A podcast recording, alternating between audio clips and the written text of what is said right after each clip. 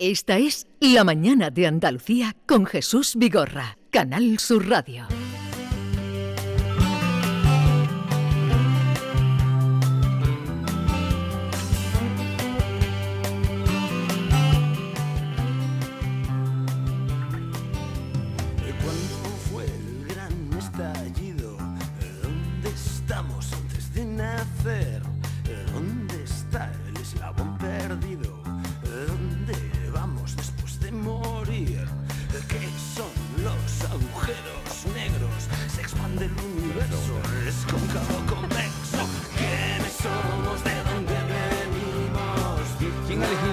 Canción para recibir a nuestro siguiente invitado? Bueno, le he elegido él con su... Yo fui como que absorbí las energías. Norma Guasol. El ente, me entró el ente. Eh, Norma Guasol, bienvenida. Y vamos a saludar a nuestro invitado. Ya le había anunciado que hoy vamos a tener a un personaje mm, importante, referente en nuestro país en eh, temas de filosofía, de pensamiento. Javier Gomá, buenos días. Muy buenos días. Filósofo, escritor, letrado del Consejo de Estado con el número uno en sus oposiciones. Ahí es nada. Pues si tuviera que redactar el informe jurídico de la ley de amnistía, ¿qué diría? Yo, yo- yo- yo escribí, escribí yo, quizá a lo mejor alguien se acuerde, pero yo me suelo declarar escurro bultista profesional, yo escurro el bulto de manera profesional, sistemática y militante, Hace muy bien. pero he, pero he exceptuado mi, mi bandera escurro bultista, la he exceptuado dos veces, una en octubre de 2017 y otra en, no- en noviembre de 2023. Y publiqué un artículo largo eh, declarando mi opinión sobre la amnistía, sobre la ley de amnistía, que sin faltar a nadie y con argumentos, no con, no con insultos, decía que me parecía una ley ilegal, me parecía una ley inmoral y me parecía una ley inoportuna. Y de ahí todo ha ido a, a peor. No sé cómo interpretar lo de ayer. A mí me recordó a este Jerry, el, dramaturgo francés de finales del siglo XIX y XX, que inventó la llamada patafísica, es decir, alguna especie de surrealismo eh, cómico y que tiene es curioso, ¿no? Una ley de amnistía hecha a medida de los amnistiados que los amnistiados rechazan. Bueno, eh, es también que se me ha olvidado decir en la presentación, director de la Fundación Juan Mars, que tiene una programación cultural extraordinaria y sobre todo un calendario de exposiciones que ustedes cuando vayan a Madrid miren a ver qué hay por allí, aparte de conferencias y, ciclos que os organizan. Eh, va a presentar hoy Javier Gomá Lanzón en la Biblioteca Infanta Elena a las 7 Universal Concreto, su último libro, Método, Ontología, Pragmática y Poética de la Ejemplaridad. Vamos a hablar de la, un ratito de la ejemplaridad, Con- con- saldrá. Con mucho gusto. Espero que el título no haya parecido un exabrupto a los oyentes. Mm, Usted escribe que somos seres atencionales. Eh, ¿A usted qué le llama la atención? Bueno, es que me gustaría centrarme un minuto sobre llamar la atención, igual que lo de prestar atención, que la atención se presta, no se regala. Y cuando algo se presta hay que devolverlo y devolverlo con, con intereses. Entonces, comprender que la- los seres humanos, los hombres y las mujeres, somos seres atencionales, que donde tenemos puesta la atención eh, es donde estamos, que por tanto la atención es realmente sagrada y que cuando, por ejemplo, ahora los oyentes que nos están Sí. prestando atención y esta tarde los que, los que vengan a la presentación a partir de las 7, mi conversación con Ignacio Camacho, nos harán ese re- esa, esa especie de obsequio, obsequio que es en realidad un préstamo, pues es, es eh, la comprensión de que es un préstamo, entonces nace, hace nacer en nosotros el, el apremio, el deseo de devolver el, préstamo con intereses, intereses de atención, de amenidad, de belleza, de emoción. ¿Y qué me, qué me llama a mí la atención? Me gusta distinguir entre actualidad y realidad. Actualidad es que, los que lo que nos mantiene sobresaltados unas horas, que el día siguiente a lo mejor ya hemos olvidado, mientras que la realidad es aquello que se mantiene actual mucho tiempo, a veces 10 años, 100 años, 1000 años. Como por ejemplo las preguntas que formulaba el cantante cuando estábamos empezando este programa. eh, ¿cómo, cómo es posible que nosotros vivamos y envejeza- eh, nos hagamos viejos? ¿Cómo es posible que poseamos dignidad y sin embargo estemos destinados a, al sepulcro, que es una especie de cosificación de nuestra dignidad? Entonces, eso, eso es eh, común a todos los hombres y todas las mujeres de todas las épocas y eso llama poderosamente mi atención. Hablando de, de la actualidad o de la realidad, uno lee las noticias y le dan ganas de convertirse en ermitaño, en misántropo, pero usted sostiene que estamos en el mejor momento de la historia universal. Sí. ¿Y en Sí, qué sí. se basa para decir eso? Bueno, yo hago una pregunta, se la hago a usted, se la hago a los oyentes, y, y- y la pregunta se refiere, por un lado, por supuesto, al progreso material, eh, incluso lo- Rothschild en el siglo XIX hubiera soñado con coger un avión y hoy lo puedes hacer, irte a Roma y volver quizá por 80 euros. La esperanza de vida, eh, el bienestar material, la, higiene, la salud, tantas cosas que hacen que el progreso material nuestro sea incomparable con el anterior, pero el progreso verdaderamente importante, a mi juicio, no es el material, sino el moral, y que se compendia en esta pregunta tan sencilla. Jesús, eh, ¿en qué otra época le gustaría a usted vivir? Y si nos referimos a los poderosos, pues quizá, pero es que lo más interesante de todo es que si, si dirigimos esa pregunta a grupos que han sido históricamente discriminados, por ejemplo las mujeres. ¿en qué otra época le gustaría vivir a una mujer? Y luego otro sector, este no es minoritario, porque las mujeres son mayoritarias, sino otros minoritarios. ¿En qué otra época le gustaría vivir a un pobre? ¿O a un discapacitado?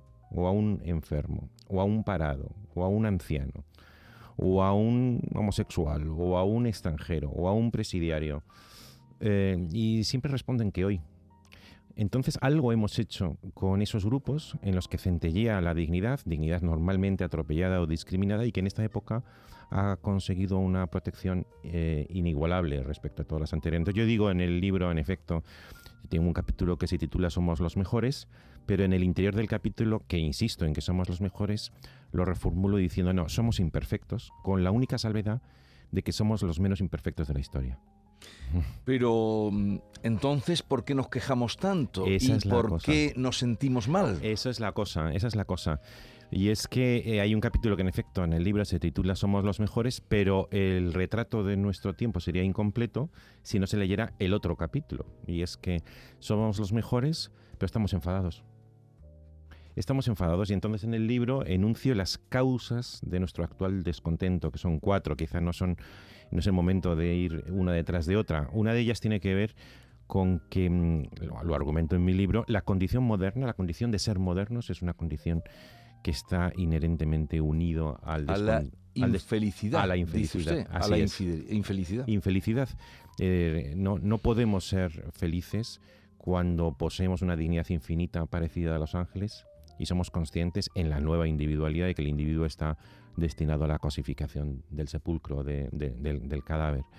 Pero hay otra, hay otra causa que es quizá más paradójica, que a lo mejor le choca al oyente, y es que a medida que más progresamos, y he argumentado antes que hemos progresado tanto en lo material como en lo moral, a medida que más progresamos en lo moral, mayores son las causas de nuestro actual descontento. Por ejemplo, la- el cuerpo de la mujer. Durante milenios ha sido violado, ha sido atropellado, pero era invisible a la sociedad porque se consideraba que una mujer era inherente a su condición de sierva o de esclava o de concubina asumir determinadas violaciones como, como propio de su estatus. Hoy se considera una evidencia eh, indiscutible que el cuerpo de la mujer posee una dignidad y que los atropellos que sufren son, eh, son asquerosos, un motivo de una indignidad, con lo cual, cuanto más dignidad eh, reconoces, mayor es el número de atropellos y mayor el número de causas que nos producen indignación, con lo cual a mayor reconocimiento de dignidad, mayor descontento.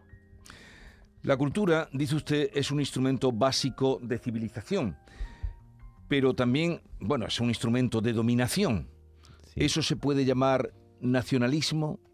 Mm, eh, hay, hay una forma de dominación que sería el nacionalismo, pero la manera en que a mí me gusta plantearlo, Jesús, es eh, que creo que es muy gráfica, y es que uno puede ver a un recién nacido, mm, una criatura eh, sin capacidad de habla, que llora, que, chupa, que se queja y que apenas tiene más que una configuración humana, porque no tiene otras funciones humanas distintas de esa. Y 25 de años después es un ciudadano o una ciudadana de pleno derecho, con capacidades para cumplir sus obligaciones, integrarse socialmente, ser productivo. Y lo que diferencia eh, cuando tenía 0 años y cuando tiene 25, a eso le llamamos cultura, que es ese universo simbólico que interioriza a una persona y que le permite ser un ciudadano. Pues bien, siempre habíamos pensado que la cultura es, una, es un instrumento de socialización, como usted muy bien Ujú. indica. Pero una de las causas de nuestro actual descontento es que hoy se ha impuesto un concepto de la cultura en virtud del cual la cultura no es socialización, sino la que cultura es dominación. Y son la, gran, la gran tríada es ya un lugar común hablar de Paul Ricoeur que puso la etiqueta de filosofía de la sospecha a partir de Marx, eh, Nietzsche y Freud, que argumentan que, que, la cultura en realidad es un universo simbólico que impone el poderoso para que el débil, que es la mayoría social, no solamente obedezca, sino que esté enamorado de sus propias cadenas. Y eso hace que mm, tengamos una actitud de sospecha en la cultura. Y tengamos la actitud de que en realidad hay alguien que conspira contra nosotros, nos está dominando, nos está explotando, nos está expropiando. Y eso genera en nosotros que aunque seamos los mejores de la historia, estemos cabreados. Como vasco, porque usted es de Bilbao, ¿Qué piensa? Me salgo un poco ahora, pero todo es la filosofía. Usted hace filosofía para entender lo que nos rodea. ¿Qué piensa de la posibilidad de que Bildu pueda gobernar su tierra? bueno, en primer lugar no, me importaría volver a reiterar mi bandera escurrobultista en lo que tiene de, actualidad. A mí hay una, hay una reflexión que sí, que sí me gustaría compartir. Lo escribí algún día y lo vuelvo a decir. La, em, si hay algo anticuado, eh, eh, por ejemplo, los atentados de ETA, igual que Putin ahora, no solamente son ilegales, no solamente son inmorales, es que me parecen profundamente anticuados. Porque si ha habido una gran revolución, una gran revolución en la cultura contemporánea, ha sido que durante milenios mm, violaban a mi hija y yo tenía derecho reconocido por todo el mundo a matar al que habían violado o violar también a su propia hija, el ojo por ojo, una venganza privada. Y hoy día violan a mi hija y presento, y presento un papel en ventanilla. Es una cosa muy rara. Esto y esta es la esencia del Estado de Derecho. La inhibición de la violencia para la solución de conflictos. Y entonces que de pronto venga un grupo armado eh, para supuestamente eh, generar un conflicto o resolver un problema vasco, aparte de inmoral, aparte de ilegal, me parece profundamente anticuado, profundamente antioccidental de, otra época. Entonces, en la medida en que un partido diera la espalda a eso tan anticuado como es la violencia y se integrara en las instituciones, bueno, eh, me parece que en, ese caso Bildu sería una forma de pluralismo, por la que por supuesto con la que no simpatizo, pero me parecería una forma de, pluralismo político si acepta las reglas de juego. En los últimos tiempos se ha puesto de moda en España la palabra polarización. De hecho, la Real Academia dijo que ha sido la palabra del año. ¿Qué riesgos hay de que no sea una moda y por tanto pasajera? Pues mm, Jesús, si me, si me permite, es que es la cuarta causa de nuestro actual descontento de mi libro, es justamente esa. Yo, digo, em, eh, la condición moderna es una condición descontenta. El progreso moral genera también descontento. Además, hemos, mencionado los tres, que es el concepto de cultura como dominación genera descontento. Pero hay una cuarta, que a ver qué le parece esta hipótesis yo digo, si, el hombre moderno, occidental, está descontento, después de la Segunda Guerra Mundial podía decir que la causa de su descontento era el otro bloque, el bloque, comunista. Pero en el año 89 cae el muro, se levanta el telón y ya no hay un modo de vida alternativo al occidental, porque ni el chino ni el ruso es seductor para el, mm. eh, para el estilo de vida occidental. ¿Qué ocurre entonces? Que se produce una interiorización del descontento. Estamos en una sociedad en que la democracia tiene que interiorizar que el descontento es interno. Y cuando se interioriza el descontento, habiendo como hay un, mucho infantilismo en la sociedad, y el infantilismo moral se caracteriza por la expresión yo no he sido, lo que ocurre es que un polo culpabiliza al otro polo. Y eso creo yo, la interiorización del descontento en la sociedad democrática está generando que la demonización mutua de los polos. Y por eso la democracia lo argumento en mi libro también, si exige algo, es una educación sentimental de, los ciudadanos. La democracia liberal es el último estadio en la historia de, las formas políticas. Ya no podemos sustituir la democracia liberal por nada. Podemos mejorarla, podemos perfeccionarla, pero no podemos sustituirla. De modo que los ciudadanos que viven en una democracia liberal tienen que aprender algo tan curioso como esto, tan único como esto, y es aceptar la imperfección. No es tan fácil aceptar la imperfección. Y sobre todo si uno está infantilizado, no suele aceptar la, imperfección, que es propio de una mentalidad eh, madura. Y si no acepta uno la imperfección y sigue soñando infantilmente con una perfección que muchas veces hay profetas que mm, sugieren o, in- o invocan una, una perfección como alternativa al presente, normalmente son los contrarios a la democracia liberal los que ahora presentan una utopía alternativa, pues si no, eh, tenemos un grave riesgo, en efecto, de no comprender que la democracia liberal es el mejor sistema de toda la historia, pero en modo alguno es una conquista para siempre, es frágil, depende de los propios ciudadanos. Cualquier avance que hemos hecho es reversible Mm. y podemos caer en el abismo como en el pasado Occidente ha caído manifiestamente en lo más profundo del abismo. Habría que unir a lo que usted ha explicado muy bien de, de la imperfección, el infantilismo y, y el buscar un culpable, porque ahora hay que buscar una- a un culpable. Así es. Eh, asumir la responsabilidad. Exactamente, exactamente, pero que no es tan fácil, ¿eh? porque el ciudadano está habituado a lo que podríamos llamar las pasiones cálidas y las, y, la- y las propuestas utópicas. Y la democracia liberal exige del ciudadano educarse a las pasiones frías. Estamos hoy con la alegría de tener con nosotros a Javier Gomá, al que tantas veces hemos leído, a raíz ahora del libro que iba a presentar en, en Sevilla, Universal Concreto, y vamos a abrir la mesa. Eh, Norma Guasaúl, Sí. adelante. Señor eh, Goma, eh, eh, usted se declara un hombre de una sola idea, sin embargo, en el libro toca todos los palos. Pasa- nos pasea por, lo- por los griegos, hace, eh, habla de filosofía y de literatura, de la mortalidad, del odio e incluso de eh, la vulgaridad. Sí. Le voy a pasar una, le voy a poner ahora una letra de un filósofo que con esta canción facturó un millón de euros, es nada ¿Un más que en un año, un filósofo. Zetangana estudió filosofía en la Complutense. ¿Qué opinaría Nietzsche de esto? ¿Dónde andas, manda loca? Si mami me ha escrito que hoy me toca. Me silba como a un perro, es una loca. La baba se me escurre de la boca. ¿Dónde estás? 5 mil, más de 5 millones de... Es que es imposible hablar de cifras. ¿Qué pasa? Bueno, vamos a ver. eh, yo no conozco bien este. Conozco que existe, incluso se ha hecho un documental, si no, si no me equivoco, sobre él. No, entonces sabe bastante. Bueno, sé- sé- sé de- sé- porque conozco a quien lo ha hecho y entonces me lo estuvo contando. Em, seguramente es un hombre muy inteligente y además con una habilidad muy grande en, la- en las fluctuaciones de la cultura contemporánea, pero eh, lo que produce es lo que en el libro llamo eh, vulgaridad triunfante. Que dirá el oyente, vaya, ya le ha salido el lado elitista, aristocrático a Goma. Pues no, porque yo en mi libro considero que la vulgaridad es una manifestación fea, pero de un gran progreso moral, que es la emanación, eh, la vulgaridad es la emanación de la realización histórica del principio de igualdad. Entonces, la igualdad cuando se realiza, eh, lo primero que ha producido es vulgaridad. Es bueno que la igualdad se realice, lo que ocurre que su fruto, de momento, es un fruto eh, provisional. La vulgaridad la defino como espontaneidad no educada.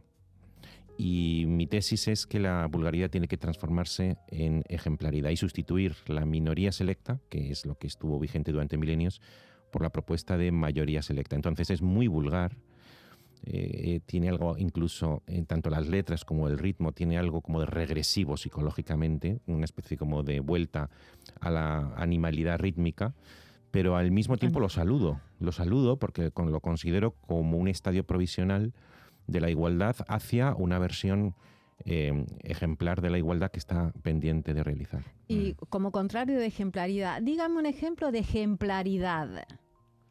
Es que, vamos a ver, primero, me defino como un filósofo de ejemplaridad sin ejemplos. Me lo han dicho muchas veces. Oye, usted habla todo el rato de ejemplaridad, pero no pone ejemplos. A ver, Y segundo, no es lo mismo ejemplar eh, que ejemplo. El ejemplo son concretos. Usted es ejemplo, yo, yo soy ejemplo. Y ejemplaridad, es, en cambio, es una propuesta de perfección. Y como propuesta de perfección es un ideal, un deber ser. Y no merendamos con el, deber ser, nunca nos lo encontramos por la calle. Una de las características esenciales del ideal es que no existe. No existe como existe una manzana. sin embargo, usted dice que es cuando nos da pena, más o menos en otras palabras, más vulgares podríamos decir, cuando se muere alguien. ¡Qué injusticia! Ha Sí. muerto alguien, un ser Sí, ejemplar. Tengo la frase que, que- que- que hay mucha gente que repite porque le inspira y a, y a mí me conmovió cuando la, la acuñé. La de vive de tal manera que tu muerte sea escandalosamente injusta. Vive de tal manera que tu muerte sea escandalosamente injusta, con tal dignidad, con tanto ejemplaridad, que cuando desaparezcas todo el mundo sienta que se ha producido una idiota, eh, un empobrecimiento estúpido del mundo. Porque si cuando mueres y no produces escándalo, si no produces escándalo es que eras tan insignificante como una mosca. Eh, Bea Rodríguez. Esto lleva a Eduardo un poco a, a entroncar con, con lo que le quería preguntar. Eh, algo tan inherente al ser humano como puede ser la bondad o la maldad y su relación con la ejemplaridad. ¿Puede existir con la mm, ausencia de la bondad? La ejemplaridad, sin bondad. Es verdad que son conceptos un poco distintos y cada escritor, por decirlo así, tiene derecho a, a generar su propio lenguaje. De hecho, a mi juicio, un, un filósofo, que en, mi, que en mi opinión es un literato, pero igual que un novelista, que un, que un poeta, acuña una serie de palabras. En el 2019 publiqué un libro que se titula Dignidad y en el prólogo mm, no tuve inconveniente ninguno en poner mi propio diccionario de, de palabras. Eran 25, 30 o Ujú. 35 palabras o sintagmas de palabras. Y entonces yo puedo, por ejemplo, hay, muchos autores que hablan de la crisis de la modernidad o las transformaciones de la modernidad. Yo acuño la palabra vulgaridad. Hay, personas que hablan de, lo bueno, de lo malo. Yo prefiero el concepto de ejemplaridad. Eh, lo bueno tiene una connotación moral o incluso moralista que quizá eh, no tenga la ejemplaridad, que en ese sentido es más neutro, más, más transversal. Pero es cierto, la ejemplaridad se asocia a un concepto de virtud. Entiendo por ejemplaridad aquello que si se generaliza produce una sociedad más próspera, más civilizada, mejor. Y en cambio, eh, también argumento que toda ejemplaridad es una, una ejemplaridad conflictiva. ¿Y por qué? Porque si yo, si yo tengo delante un modelo positivo que me pregunta, ¿tú por qué no haces como yo? Y al final no quiero imitar ese ejemplo positivo a ese vecino, a ese compañero de trabajo, a ese cuñado. Tienes dos, tienes dos posibilidades cuando se te ofrece ese modelo. Uno es seguir el modelo y otro es odiarlo. Y por eso el- mucha gente virtuosa a lo largo de la historia ha muerto de manera violenta, desde Sócrates y Jesús a, a Gandhi o Luther King. No debemos pensar en la ejemplaridad como una especie de ñoñería, eh, de, de- de gente dócil. No, no, la ejemplaridad es conflictiva. Igual que la virtud, en muchas ocasiones es una virtud que requiere mucha energía, mucha, mucha fortaleza y mucha resistencia. Bueno, vamos con el cuestionario Norma, un cuestionario final. Señor eh, Javier Gomá, le voy a someter a un breve cuestionario que en honor a su libro Universal Concreto he venido a denominar particular difuso. Empezamos. ¿Este libro de qué tiene más? ¿De filosofía o de literatura? Claramente de literatura porque eh, defino la filosofía como literatura conceptual. ¿La filosofía está sujeta a modas? Primero, La mala filosofía sí está sujeta a modas, eh, pero la buena filosofía es la expresión de, de lo de siempre, de lo que no varía. ¿La inteligencia artificial acabará devorando la filosofía? Abso- absolutamente no. Es decir, la, la inteligencia artificial tiene un, un gran inconveniente y es que, eh, y es que no, no duerme, no tiene subconsciente y entonces no puede descansar de, de la realidad. Y quien no descansa de la realidad acaba diciendo tonterías. Habla de hero- heroicidad también. Nómbreme un héroe contemporáneo. Hay mucha gente que lo critica, pero para mí Nadal ha sido un, un héroe contemporáneo. Es una, una persona que con ahora con lo último de Arabia me ha dejado un poco de- desconcertado. Pero no, bueno, yo siempre argumento, ¿eh? Yo siempre argumento que lo importante de la ejemplaridad, es, a mí me cabrea bastante cuando la ejemplaridad se asocia a un comportamiento, de tal manera que si un día te pasas un semáforo en rojo, Se ya, ya se acabó para siempre, ¿no? Sí, Ya no, la ejemplaridad es la trayectoria de toda una vida. De hecho, escribí un libro que se titula La imagen de tu vida, en que argumento que, la imagina- la- que, que usted y yo, en realidad, ¿qué somos? Somos la gestación de un ejemplo póstumo. Y lo que importa es la imagen de vida que dejamos cuando fallecemos. La trayectoria entera, las, las 4, 5, 10, 15 anécdotas significativas que componen un retrato. Entonces, pensar que hemos nacido aprendidos y que no tenemos derecho a equivocarnos me, me- me molesta mucho. Según cuenta en el libro, cantaba el coro de Antígona. Muchas cosas asombrosas Sí. existen y con todo ninguna más asombrosa que el hombre. Así es. Pero a usted el hombre le asombra más por lo bueno o por lo malo. Digamos que lo malo me, me parece previsible. En- lo, lo malo es lo de siempre. Y lo bueno me parece milagroso. Opa, eh, Practica la ejemplaridad en las tareas domésticas. Y, mm, me gustaría llamar a mi abogado. Yo a su mujer. Podríamos ¿eh? decir que un filósofo sin música es como practicar sexo sin pasión. Eh, ¿Cuál de las dos cosas tengo que decir que no he practicado? Se ha puesto colorado, ¿eh? Si fuera posible, ¿con quién tomaría café? ¿Con Platón o con Hegel?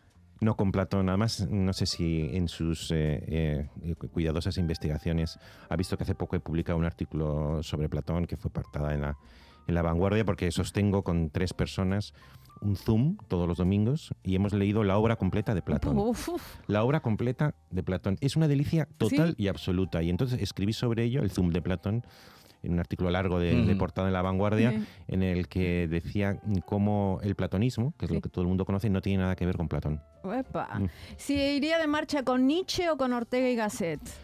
Con Nietzsche, es que Nietzsche, vamos a ver, Nietzsche es una bestia. Ni- Nietzsche está ¿Mm? por civilizar.